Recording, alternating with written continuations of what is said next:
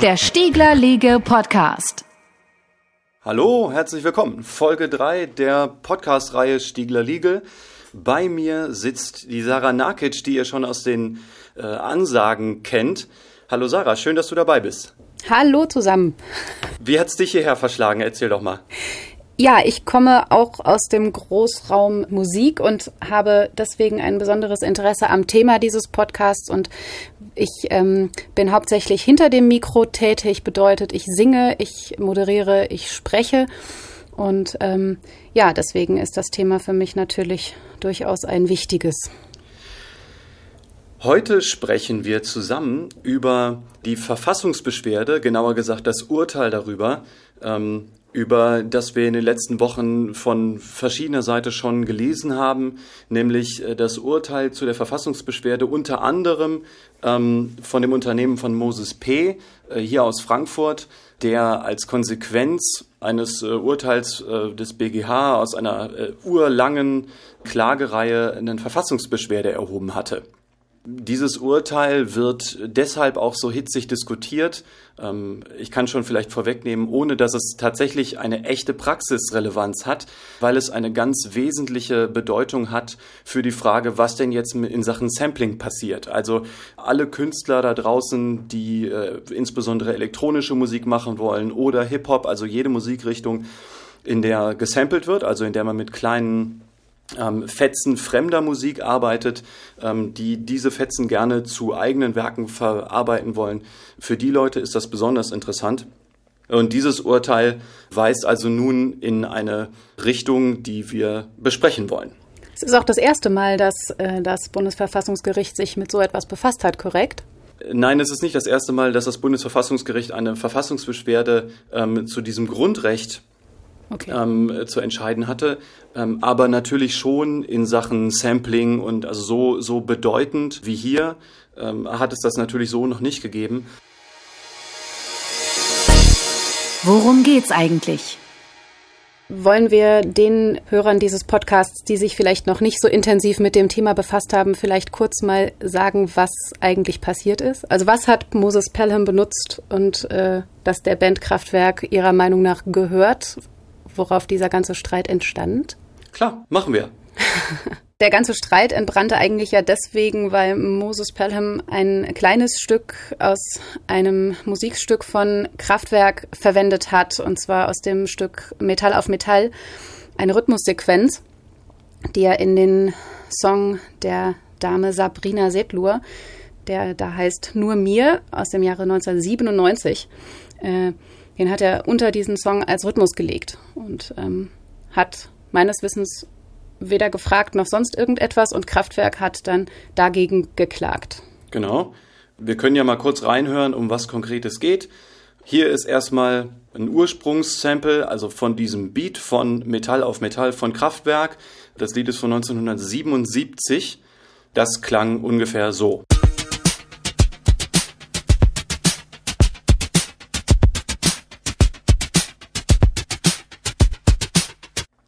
Und das Stück Nur mir von Sabrina Settler, das äh, Moses P. produziert hatte, ich meine 1997, das verwendete unter anderem diesen Loop ich persönlich finde, er ist relativ schwer wieder rauszuhören, also im Vergleich zu manch anderen ähm, Sampling-Geschichten, die so gelaufen sind in den vergangenen 20, 30 Jahren.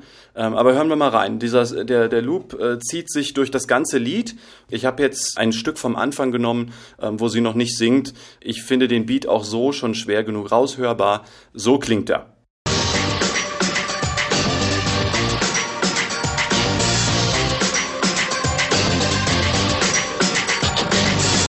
Also nur mal im direkten Vergleich.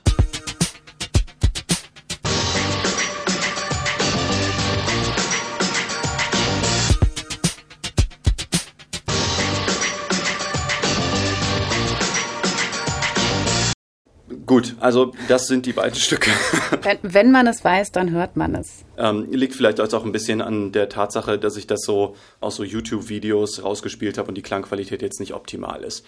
Aber das war passiert, genau. Und äh, im Verlauf dieses Prozesses hatte Kraftwerk halt auch geäußert, ähm, sie hätten eigentlich gefragt werden wollen. Und es klang jetzt für mich auf jeden Fall so, als wäre es denen gar nicht so sehr äh, um, um Geld gegangen, sondern die hätten vor allen Dingen gefragt werden wollen. Ähm, das hätten auch ganz viele andere Leute getan. Und das hat Moses P. nicht gemacht, hat halt die ganze Zeit gesagt, ey, das ist Hip-Hop, das läuft halt so, man samplet halt, hab ich halt gemacht, geh weg ja, wäre ich Kraftwerk, ähm, würde ich mir auch wünschen, dass man mich fragt. Das hat ja auch was unter Künstlern mit Respekt zu tun, vermutlich. Wer die Medien so ein bisschen verfolgt, der kann sich ja vorstellen, dass Moses P. jetzt auch nicht unbedingt ein angenehmer Zeitgenosse sein muss, wenn er einen nicht mag.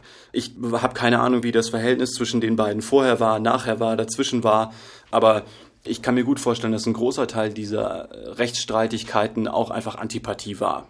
Also ein, ein weiterer Fall, glaube ich, wo man juristische Mittel ergriffen hat, um nicht juristische Probleme zu lösen.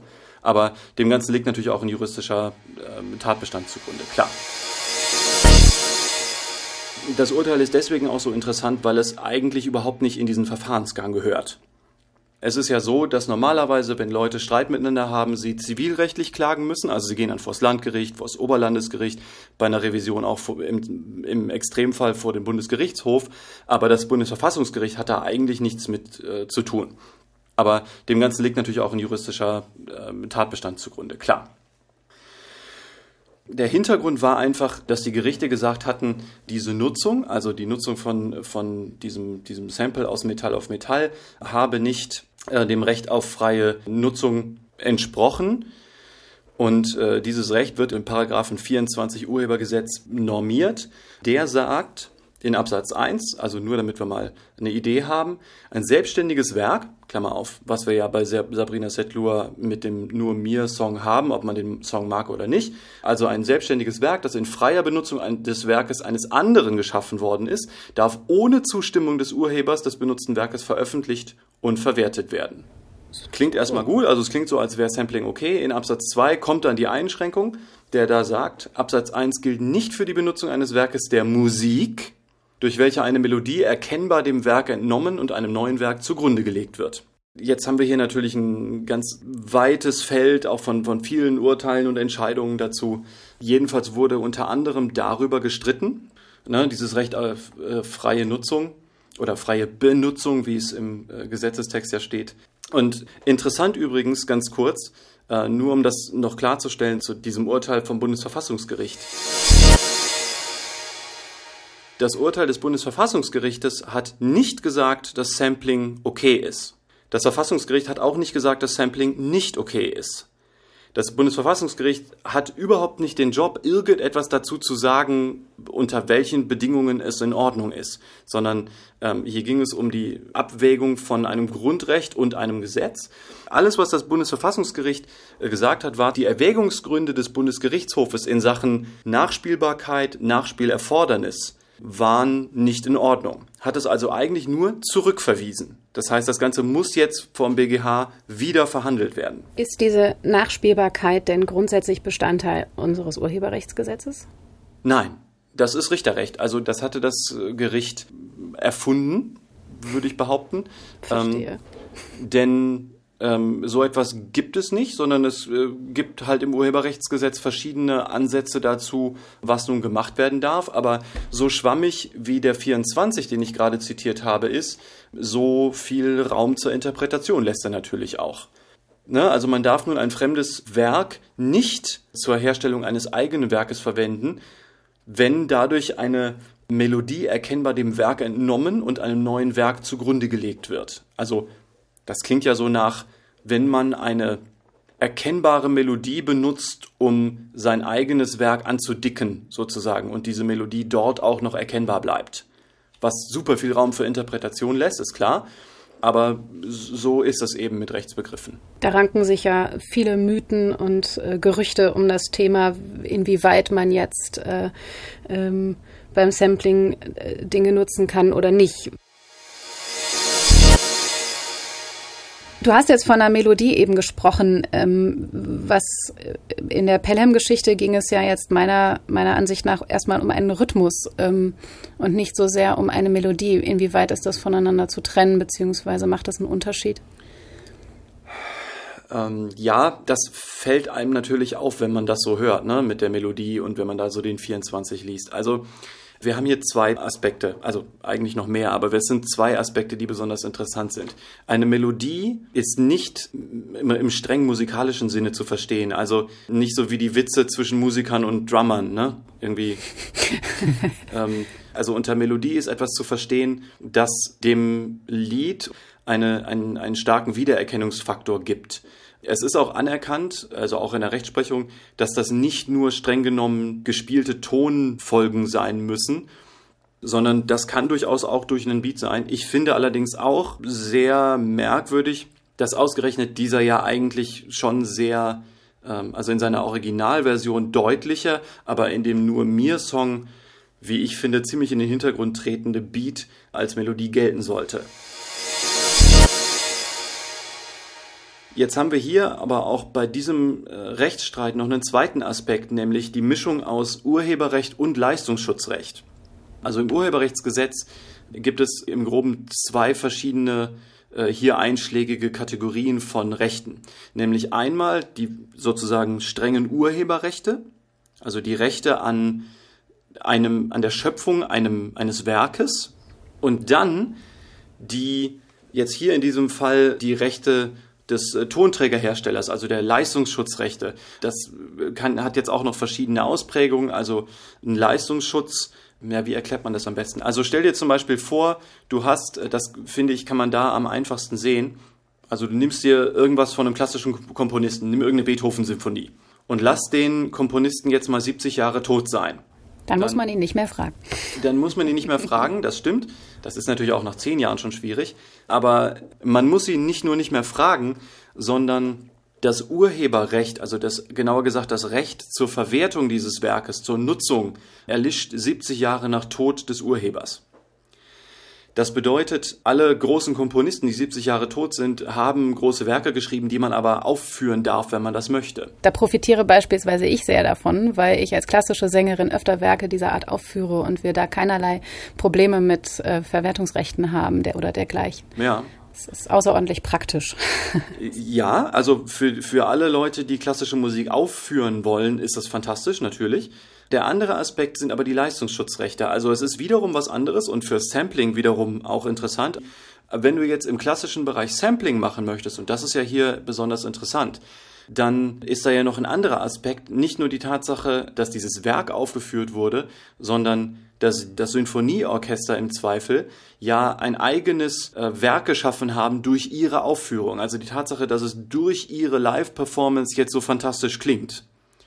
Das heißt, du als Musikerin kannst es aufführen, aber egal, ob der Komponist nun 70 Jahre tot ist oder nicht, du darfst jetzt trotzdem nicht von den Berliner Philharmonikern eine, eine Aufführung von einer CD samplen und für irgendwas wiederverwenden. Also das äh, wäre urheberrechtlich trotzdem noch ein Problem. Und, und dann kommen natürlich auch noch die Rechte der Tonträgerhersteller dazu. Also eben alle Leute, die in diesem Schaffungsprozess eine Rolle spielen, die haben im Zweifel auch noch Leistungsschutz oder ähnliche Rechte, die mit dem engeren Urheberrecht nichts zu tun haben. Hier wurde nun also in dieser, in dieser Verfassungsbeschwerde der Artikel 5 äh, Absatz 3 Grundgesetz, also die Kunstfreiheit, abgewogen gegen alle in Frage kommenden Rechte, also den 24, den 85 Urheberrechtsgesetz und solche Geschichten. Aufgepasst! Jetzt ist das ja schon insgesamt ein bisschen verwirrend. Also die Definition, wie, wie definiere ich ein Werk? Also was darf ich samplen? Darf ich, da ranken sich auch diverse Gerüchte darum. Ich habe das äh, kurz recherchiert. Es wird ganz viel gefragt. Darf ich nur ein paar Minuten äh, samplen? Darf ich ein paar Sekunden samplen? Ein paar Takte? Äh, wie, wie definiert sich ein Werk? Ja, witzig, die Frage bekomme ich auch immer das wieder. Also insbesondere so, ja, drei Sekunden samplen ist doch in Ordnung, oder? Ähm, genau. Die, die Frage rangiert so von, von der, ähm, von, vom Sinngehalt her, finde ich, ungefähr in der Liga der Frage, wenn ich von jemandem geschlagen werde, darf ich doch innerhalb von drei Sekunden zurückschlagen, oder? ja, ungefähr, ne? Also völlig anders. Gibt es da ein Gesetz? ja, da gibt es doch bestimmt was im Gesetz, ne? ähm, Also die Frage, die letzte Frage beantworte ich äh, nicht. Also man hört, glaube ich, schon raus, äh, so ist es natürlich nicht. Mit dem Sampling ist es äh, schwierig, weil das mit, den, mit der Zuordnung von Werk immer schwierig ist. Also ganz konkret, beim Sampling kommt es fast immer auf die, die fundamentale Frage an, das, was da am Ende rauskommt, ist das noch fremdes Werk?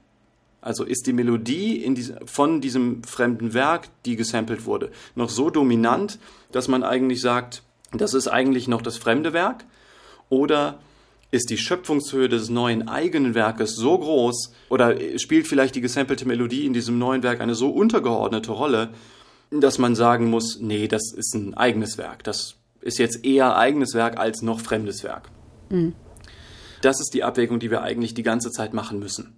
Also, um das so ein bisschen in, in so Gesetzesurteilstext zu bringen, in einem Leitsatz eines BGH-Urteils vom Januar 91 steht, für die Beurteilung der Frage, ob eine zulässige freie Benutzung oder eine abhängige Bearbeitung vorliegt, kommt es maßgebend auf die Gestaltungshöhe des als Vorlage benutzten Werkes an. Also heißt, ne, je einprägsamer, je griffiger die gesampelte Melodie ist, desto schwieriger wird es, ein eigenes Werk zu machen. Er fährt weiter fort. Je auffallender die Eigenart des als Vorlage benutzten Werkes ist, umso weniger werden dessen übernommene Eigenschaften in dem danach geschaffenen Werk verblassen. Also heißt, je charakteristischer das Sample, desto schwieriger ist es, daraus hinterher ein eigenes Werk zu machen. Umgekehrt führt er fort, können aber auch keine zu hohen Anforderungen an eine freie Benutzung gestellt werden, wenn das als Vorlage benutzte Werk nur einen geringen eigenschöpferischen Gehalt besitzt. Ne? Also wenn dieses benutzte Sample jetzt nur einen kleinen Teil in dem neuen Werk darstellt und eigentlich untergeht.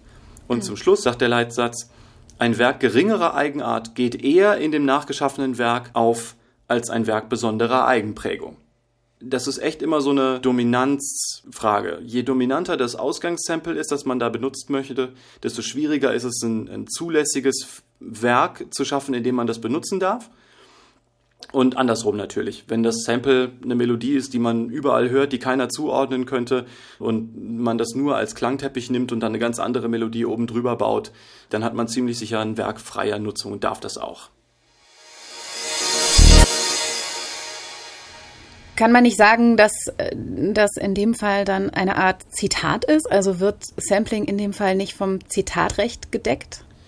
Ja, die Frage bekomme ich auch ganz oft, das stimmt. Ähm, ja und nein. Also ja, kann man tatsächlich überlegen. Nein, das gibt einem keine Legitimation zu samplen, wie die Leute das vorhaben.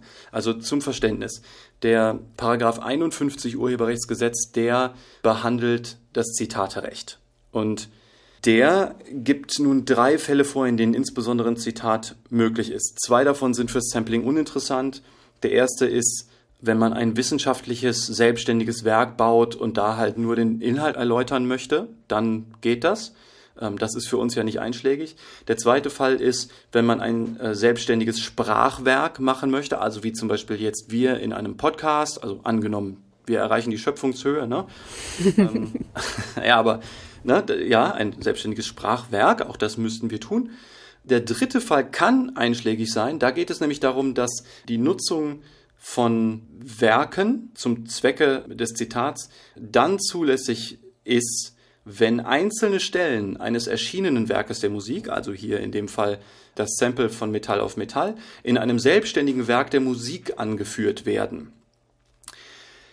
Ohne da jetzt zu sehr in die Details zu gehen, kann ich sagen, ja, man hätte wahrscheinlich auch bei nur mir ein selbstständiges Werk der Musik, aber selbst wenn, kann ich sagen, und das ist äh, herrschende Meinung, soll dieser Paragraph 51 nicht den Melodienschutz des 24 aushebeln oder irgendwie erweitern, sondern er soll, also der 51 ähm, Nummer drei ist im Zweifel eher noch enger. Also man könnte auch zusammenfassend sagen, wenn die Nutzung nach äh, 24 Urheberrechtsgesetz nicht gestattet ist, dann macht auch das Zitaterecht kein Sahnehäubchen mehr obendrauf. Okay.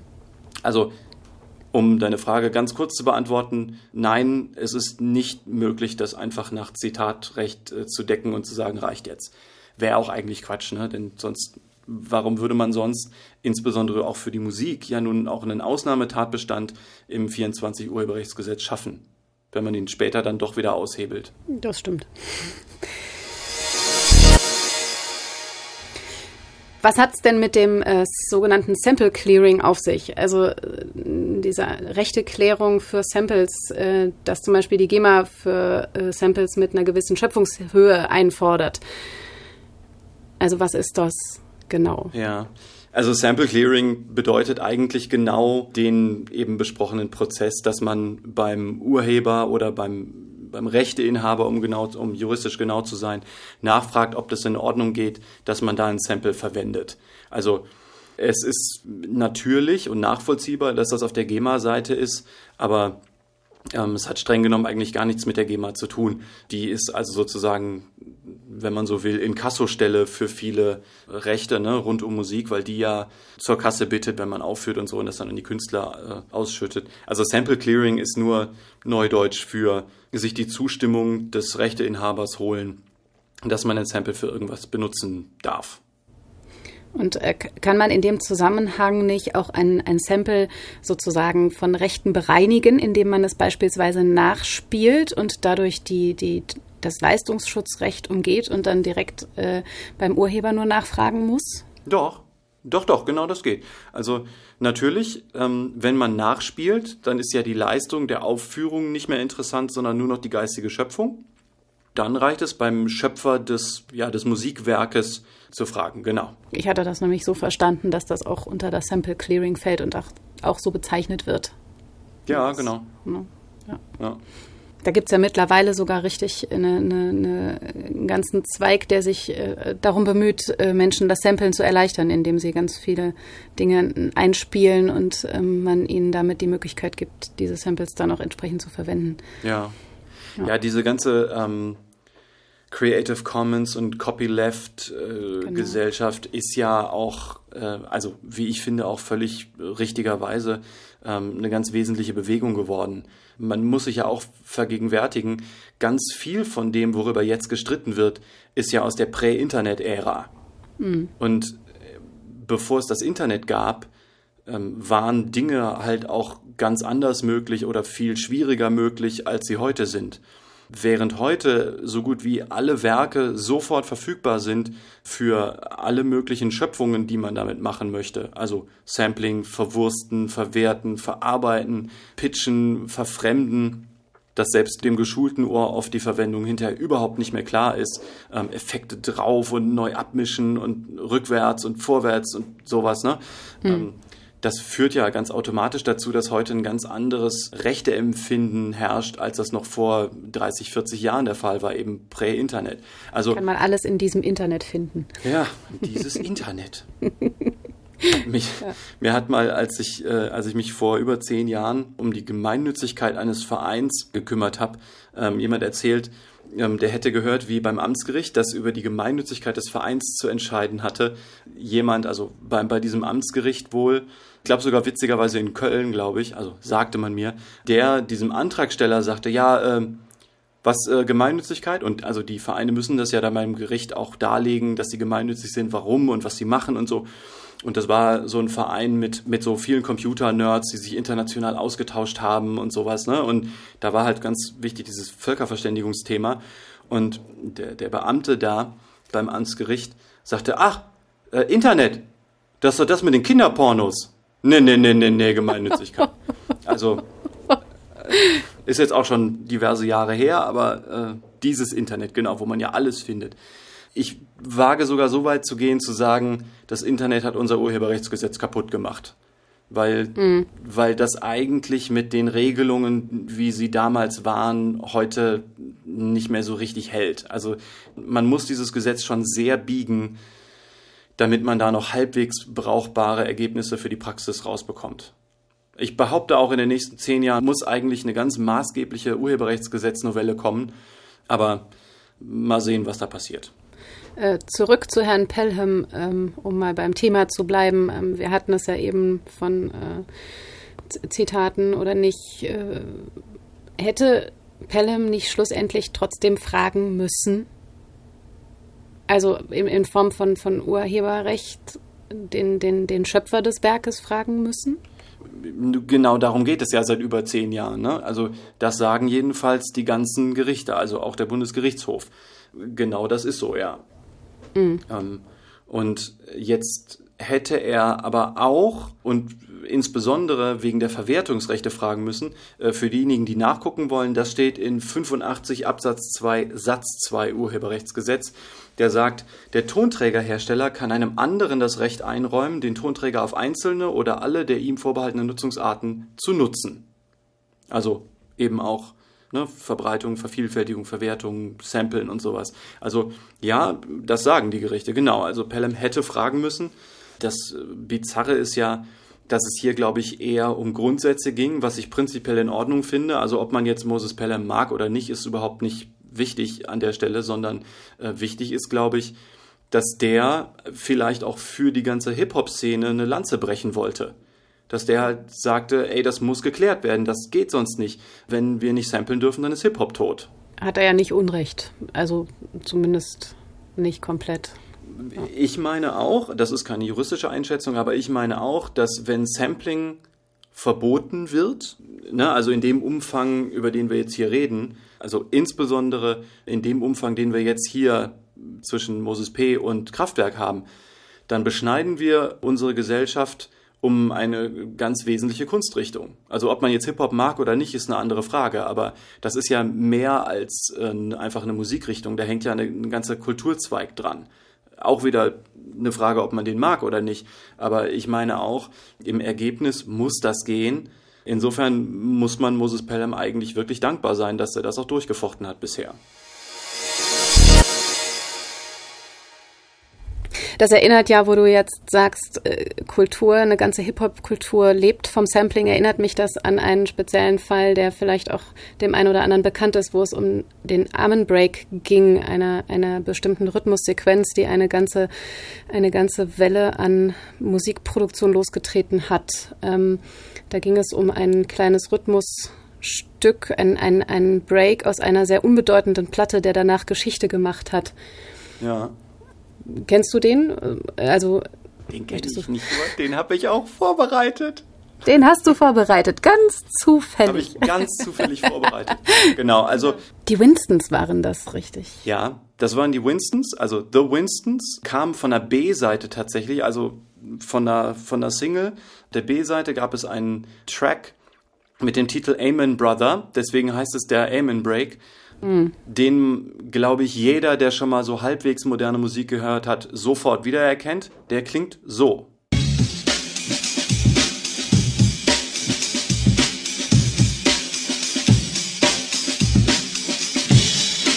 Dieser Break wurde natürlich deutlich höher, also deutlich schneller und hochgepitcht, ähm, in so viel Jungle, Drum and Bass Musik verwendet, dass man völlig unabhängig davon, ob man jetzt Moses P. und Sabrina Settler und nur mir oder Kraftwerk oder irgendwen mag, sagen muss, dieser Loop hat tatsächlich Musikgeschichte geschrieben, ist schon fast untertrieben. Diesen Loop hört man in manchen Musikrichtungen wirklich alle Nase lang, wirklich ständig. Es gibt zu diesem Loop eigene Documentaries auf YouTube und im Internet generell. In den Kommentaren zu diesem Podcast sind zwei verlinkt. Da kann man sich, glaube ich, sehr schön angucken, welche Geschichte dieser Loop tatsächlich geschrieben hat. Das Interessante an diesem Loop jetzt für unsere Rechtsfragen, nämlich für das Sampling, ist ja, ja, aber wenn das passiert ist, war das zulässig? Hätten die nicht die Winstons fragen müssen? Hätten die denen was zahlen müssen? Hier ist es jetzt ja auch noch amerikanisches Copyright, ne? Also wir sind ja jetzt gar nicht mehr im deutschen Urheberrecht, aber ziemlich sicher ist die Antwort auf alle diese Fragen ja. Hätten sie müssen. Ist das denn passiert? Nein. Nö, ich glaube, die hat keiner gefragt. Ich glaube, aber vor allen Dingen, von denen hat sich nie jemand drum gekümmert. Die haben das einfach passieren lassen. Und da ist halt passiert, was man gerne mal hat, ne? Wo kein Kläger, da kein Richter. Heißt, mhm. ähm, darüber hat es nie Rechtsstreits gegeben, einfach weil das nie jemand gemacht hat. Ich meine, sie hätten es deutlich später nochmal versucht, aber da war dann die Plattenfirma, glaube ich, auch schon pleite. Also sie konnten sich meines Wissens die Rechte auch gar nicht mehr dran ah. sichern. Also es ah. war viel, viel zu spät. Ich meine, der Sänger hätte das mal versucht. Ja. Gut, also gut, das ist gar nicht zu mir durchgedrungen. Also der hat wohl 20 Jahre später, ich meine, es ist in den 70er Jahren, haben die diese Platte aufgenommen, wenn ich mich richtig erinnere. Und sie haben dann ähm, äh, 20 Jahre später war der Sänger völlig, völlig baff, dass es äh, diese Kultur des Jungle gab und dass dieser Break so Geschichte geschrieben hat mhm. und hat dann nachträglich noch versucht, sich die Rechte zu sichern und das ist nicht gelungen, weil die Plattenfirma in der Zwischenzeit pleite war und so weiter und äh, und äh, ich, ich habe gelesen, dass er vor allem sagt, dass es ihm vor allem eigentlich leid tut um den Schlagzeuger, der diesen Break letztendlich eingespielt hat. Mhm. Der ist äh, nämlich dann in Obdachlosigkeit verstorben irgendwann. Das ist natürlich auch bitter. Ja. Um es äh, vielleicht noch um eine Dimension zu bereichern, die Nutzung ohne Bescheid zu sagen und ohne zu fragen und irgendwo ohne was zu zahlen, ist ja eine Sache. Aber was ja äh, auch noch passiert ist, äh, ist, es sind diverse ähm, Sample Libraries rausgekommen in der Zwischenzeit, die ähm, so Beats und Loops und alles Mögliche gefeatured haben. Und dieser Amen Break ist auf mehreren davon drauf, völlig ohne irgendeine Erwähnung von irgendwas. Und diese Dinger geben ja nun auch Nutzungsrechte für bestimmte Zwecke. Das heißt, diese, diese Verleger dieser CDs oder dieser Sample Libraries haben Rechte eingeräumt, die sie überhaupt nicht hatten. Also mhm. ich meine, ne, also wo wir schon davon sprechen, ne, also dass, dass man nichts dafür zahlt, dass man das für eigene Musik verwendet, ist eine Sache, aber dann sich auch noch hinzustellen und zu sagen, ich nehme einfach das Ding, weil ist ja beliebt und ich verklingel das jetzt und zahle da auch niemandem was von, das ist halt echt eine Frechheit. Mhm. Ja. Äh, übrigens, es gibt noch eine ganze Reihe weiterer Fälle, äh, in denen geklaut wurde was das Zeug hält. Nur weil ich jetzt selber auch diesen Demoszene-Bezug habe, also den Bezug zu einer Computer-Kunstszene, in der ganz viel Untergrundmusik gemacht wird und in der auch so kommerzielle Musikmacherei oft verpönt ist, also auch so GEMA-Mitgliedschaften und sowas.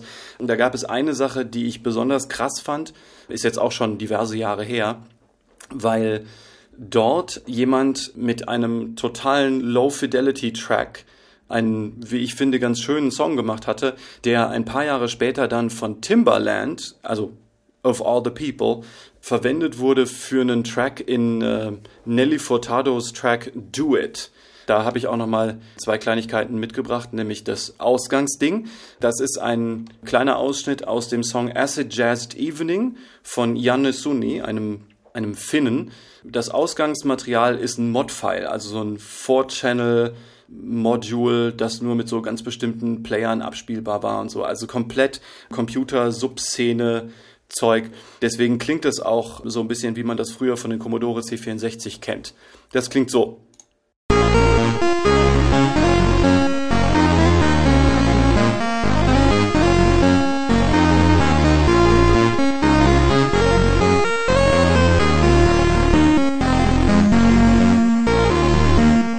Und das Stück, was Timbaland für Nelly Furtado draus gemacht hat, man muss ein bisschen genauer hinhören, da gibt es auch ein paar Videos, ich verlinke auch was dazu, in denen man deutlicher hört, wie, wie ähnlich das ist, klingt so.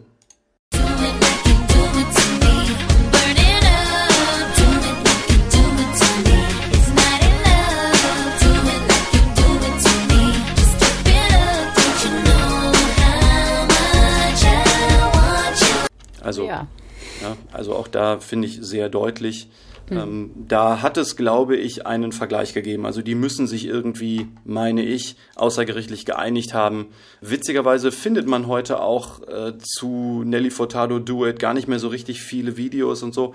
Das scheint, meine ich, äh, auch ein Anzeichen dafür zu sein, dass sie sich irgendwie geeinigt haben und dass das Teil dieser Einigung ist. Mhm. Aber ja, diverse weitere Beispiele. Also vor nicht allzu langer Zeit also vor ein paar wenigen Jahren hat Kanye West angeblich einen Song von FX Twin, von diesem, von seinem Drugs-Album verwendet, nämlich dieses April 14th oder Avril 14th, um es zu verwenden in Kanye Wests Lied Blame Game. Kann man auch mal in Ruhe gucken. Passt auf jeden Fall erstaunlich gut Ganz witzig auch, was FX Twin selber dazu gesagt hatte, also dass der auch ein bisschen wie Kraftwerk sagte, ey, ich bin da doch hin, hab gesagt, ihr habt das so schlecht gesampelt, sind so viele Artefakte drin. Wenn ihr wollt, komme ich da hin und spiele das nochmal ein für euch. Und die waren halt total frech und sagten, äh, geh weg, irgendwie, wir müssen dich nicht fragen, hau ab. Super. Ja. Aber witzig ist ganz klar, also mal unabhängig von der juristischen Schiene, viele kreative äh, Leute scheinen echt vor allen Dingen respektvoll gefragt zu werden. Ne? Also genau, was du gesagt hast. Respekt, super wichtig, dann kommt man auch miteinander klar. Das ist die Achtung vor der eigenen Leistung. Das wünscht man sich als Künstler, klar. Ja. Ja. Naja. Okay, ich glaube, wir sind inhaltlich so weit, dass wir zum Fazit kommen können, oder? Jawohl. Fazit was bedeutet dieses Urteil denn jetzt für uns Musiker und für die Praktiker, also vor allem für die Leute, die gerne Samples verwenden dürfen, dürfen ich, äh, möchten? Ich, ich habe es in der Einleitung ja leider schon mal angedeutet, deswegen habe ich so ein bisschen den Spaßeffekt schon weggenommen, aber eigentlich gar nichts. Denn das, was sich wir alle, also auch ich als Computermusiker ja wünschen, ist eine Ansage dazu, was wir denn jetzt samplen dürfen. So am besten so klar nachvollziehbar, wie es geht, mit so wenig wie möglich irgendwie Interpretationswischi-waschi, bla. Alle trachten nach dieser klaren Ansage, zwei Sekunden Beat ist okay. Oder so oder irgendwie drei Sekunden Melodie oder so. Also mhm. diese, diese zeitliche Überschaubarkeit und vielleicht noch die Einordnung in Beats, in Melodie, in irgendwie dies oder das, das wollen alle haben, aber das gibt es nicht und das bringt auch dieses Urteil überhaupt nicht. Denn in diesem Urteil ist ja eigentlich nicht mehr passiert als Folgendes. Der, das Bundesverfassungsgericht hat gesagt, ja, die Verfassungsbeschwerde ist berechtigt, also man sagt juristisch begründet, das Bundesgerichtshofurteil ist deshalb nicht okay, weil der BGH mit dieser Nachspielbarkeit ein falsches Kriterium angesetzt hat.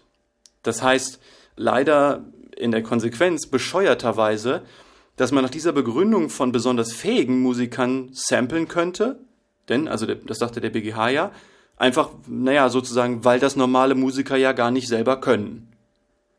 Das schützt aber logisch gesehen vor allem den musikalischen Durchschnitt. Also, das heißt ja, wenn man etwas schafft, das so, so besonders ist, dass man es nicht nachspielen kann, ne? also besondere Schöpfungshöhe, besonders außergewöhnlich, ja, dann kann es halt keiner, dann darf es auch samplen.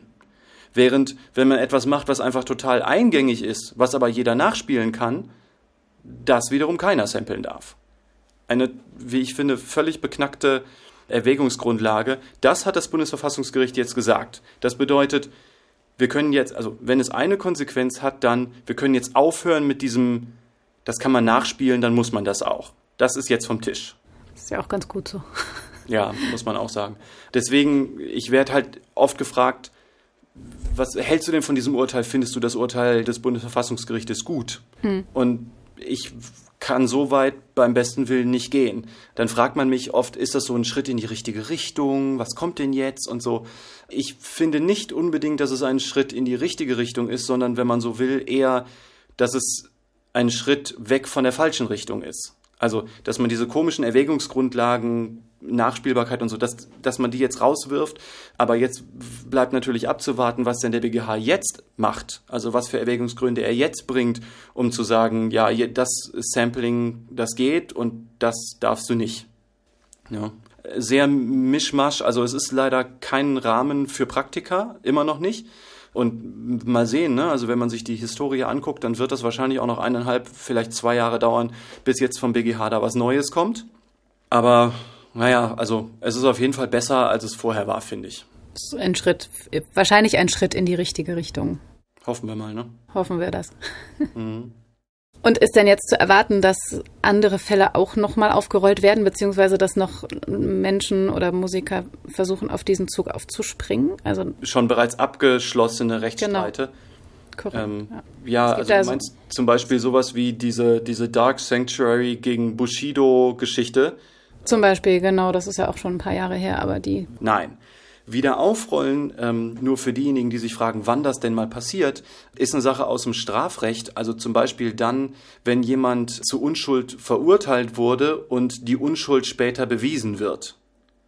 Denn dann hat man ja ein Urteil gefällt, das nun nachweislich mit den Fakten, die damals äh, vorlagen, nicht hätte getroffen werden dürfen. Also mhm. die Fakten waren damals schon so, dass er nicht hätte verurteilt werden dürfen. Es ist trotzdem passiert. Deshalb jetzt wieder aufrollen. Mhm. Die Fakten liegen bei uns aber ja alle auf dem Tisch. Ja. Hier diskutieren wir ja eigentlich nicht darüber, was passiert ist. Das ist ja von Anfang an klar gewesen, sondern über die Frage, ob es erlaubt war, also ob es legal war, das zu tun oder ob dieses Sample von Kraftwerk nicht hätte so verwendet werden dürfen. Also völlig andere Sache. Aufrollen, vielleicht Strafsachen, wenn neue Fakten auftauchen und so. Aber dass diese Verfassungsbeschwerde oder dass dieser Rechtsstreit jetzt Auswirkungen hat auf schon in der Vergangenheit ausgeurteilte Rechtsstreite, das äh, gibt es nicht. Das äh, besteht nicht. Das heißt, man kann es maximal als einen Wegweiser für zukünftige Vorkommnisse betrachten. Richtig. Ja. Mhm. ja. Okay. Ich glaube, damit haben wir jetzt aber auch wieder eine Menge Material geliefert. Ich hoffe, unsere Hörer fanden das auch so spannend wie wir. Und Sarah, nochmal herzlichen Dank, dass du dir die Zeit genommen hast. Und äh, auch nochmal ein ganz äh, dickes Dankeschön an JCO, den ich ja schon nochmal in der ersten Ausgabe des Podcasts erwähnt hatte für Unterstützung in der Soundrichtung. Auch da nochmal diesen Podcast durften wir bei ihm aufnehmen. Herzlichen Dank. Dankeschön. Und ansonsten schönen Tag, schönen Abend, wo immer ihr gerade seid, bis es wieder hart reingeht ins Thema.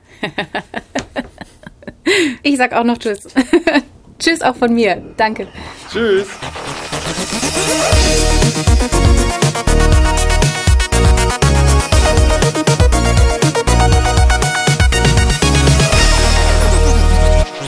Der Stiegler Liege Podcast.